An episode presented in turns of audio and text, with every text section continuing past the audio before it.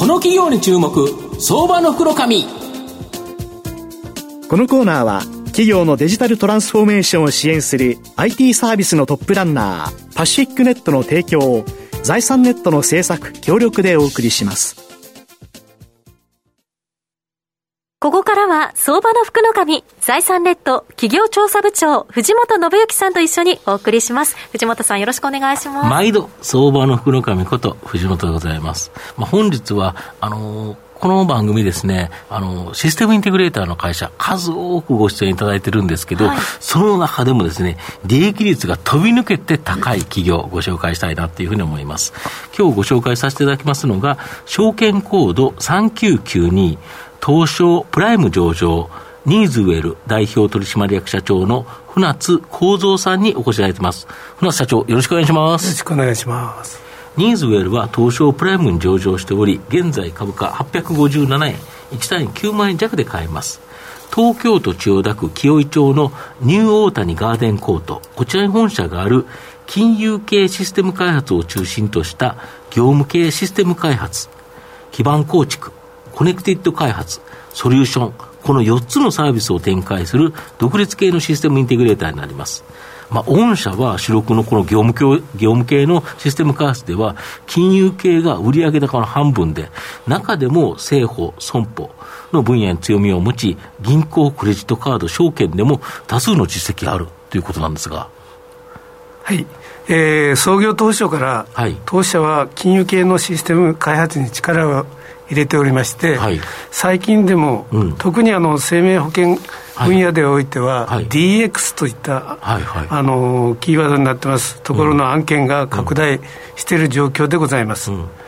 えー、長年培った業務知識、金融系の業務知識、はい、ハイスキルの技術者を育成しながら、安定した事業基盤を、えー、構築している状況でございます。なるほど。はい、で昨年、えー、10月から、うん。当社も子会社3社と、持ち分法適用会社1社を含めて4社を参加として、連結決算を、あの移行している状況でございまして、売上利益とも前年同期比が大幅に増加している状況でございます。なるほど。最直近の、うん、えー、2023年9月期の第一四半期、われはの9月決算ですんで、10月から12月までが第一四半期になりますけれども、えー、売上高が前年同期比129.3%、はい、営業利益が、えー、前年同期比145.6%、特にあの営業利益率は12.3%となり、えー、設立以来最高額を更新中でございます、まあ、システムインテグレーターって若干利益率低いから8%もあったら優秀10%だったら強烈だよねっていうところが御社12.3%、はい、非常に高かったということですね。はいなるほど。で、御社の規模だと、あの、大手システムインテグレーターからの二次受けとかですね、三次受け、まあ、同業多いと思うんですけど、御社は政府、大手ホテル、通信キャリアなど、エンドユーザーとの直接取引が非常に大きいということなんですけど、どれぐらいあるんですか？えっ、と、昨年の実績でいきますと、うん。はい。えー、65.3%がエンドユーザーになります。3分の2が、はい、えー、エンドユーザーから直接と、はいすごいですよね、えー、今後もさらに、うん。えー、60%以上ですね、うん、えー、維持していきたいということと、うん、拡大していきたいということで、現在進めてますところのソリューションビジネス、はい、これの、えー、拡大に伴って、エンドユーザーの比率もだんだん高まっている状況でございます、うん、なるほど、で御社この、例えば政府とかからの自宅開発だけでなくて、お客さんのです、ね、ビジネスの目的に合わせて、5G 関連、AI、RPA、テレワークなどの自社、もしくは他社のソリューション、まあ、この製品、これも提供されてるとか？はい。えーと、我々はお客様の課題解決、うん付加価値提供のために、さまざまなソリューション、まあ、自社ソリューションでもありますし、うん、他社他社のソリューションも活用しながら、うん、えー、提供している状況でございます。で、ソリューションビジネスの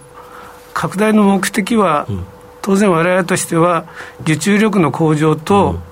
付加価値の創造によって収益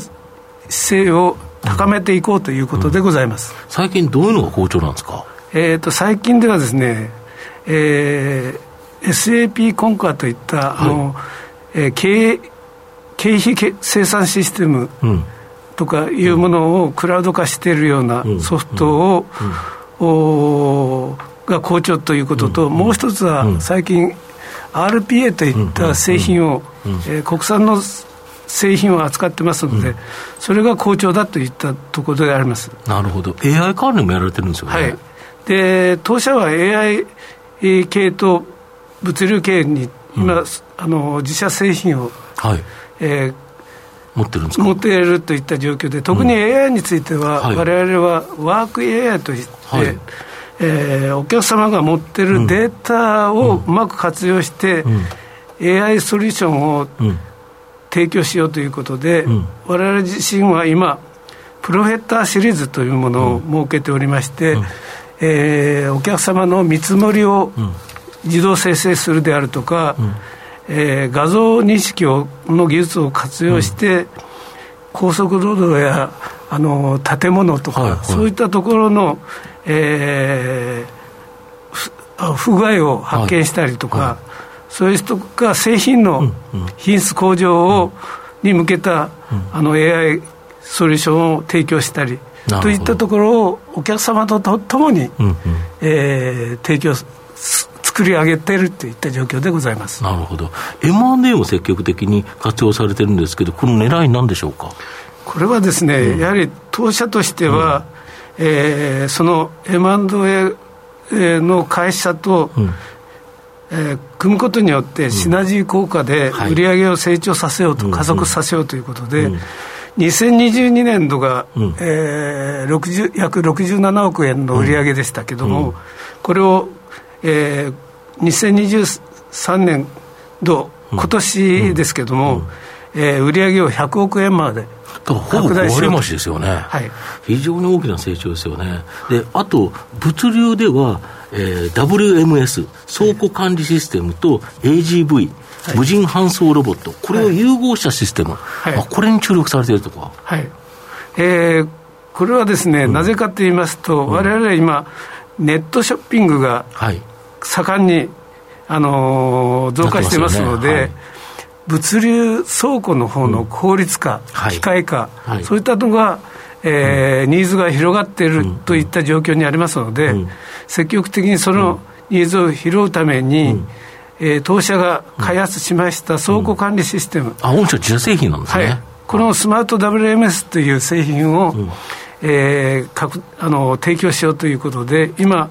物流のハードウェアメーカーさんであるとか、ロボット機器メーカーさんと協業で販路拡大しながら、うん、えーより多くの企業様あの倉庫の企業様に提供しようということで注力を、えー、しておる状況でございます。なるほど。御社の今後の成長を引っ張るもの改めて教えていただきたいんですが。はい。えー、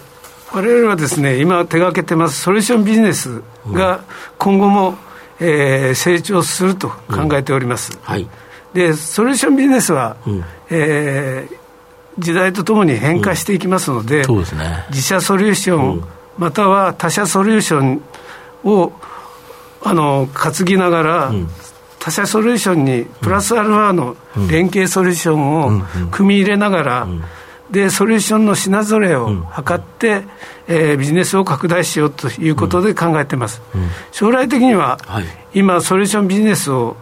売上構成で15%ぐらいまでは持っていきたいなということで、うん。えー、これを実現することによって収益性を、うん、えー、今営業率12.3%といったものをさらに伸ばしていきたい、高めていきたいと考えております。なるほどまあ、最後まとめさせていただきますと、ニーズウェルは、もともとの金融系の直接取引によって、独自の技術力で安定的に成長してきた企業になります。まあ、直近ではですね、M&A によって非連続的な成長もあり、また、ソリューション事業によって、利益率をですね、急激に高めているという形になります。まあ、市場再編では、東証プライム市場を選択、時価総額の引き上げに注力しており、今後もですね、大きな成長が期待できる相場の福の神のこの企業に注目銘柄になります。今日は証券コード3992東証プライム上場ニーズウェル代表取締役社長船津幸三さんにお越しいただきました。船津さんありがとうございました。藤本さん今日もありがとうございました。企業のデジタルトランスフォーメーションを支援する IT サービスのトップランナー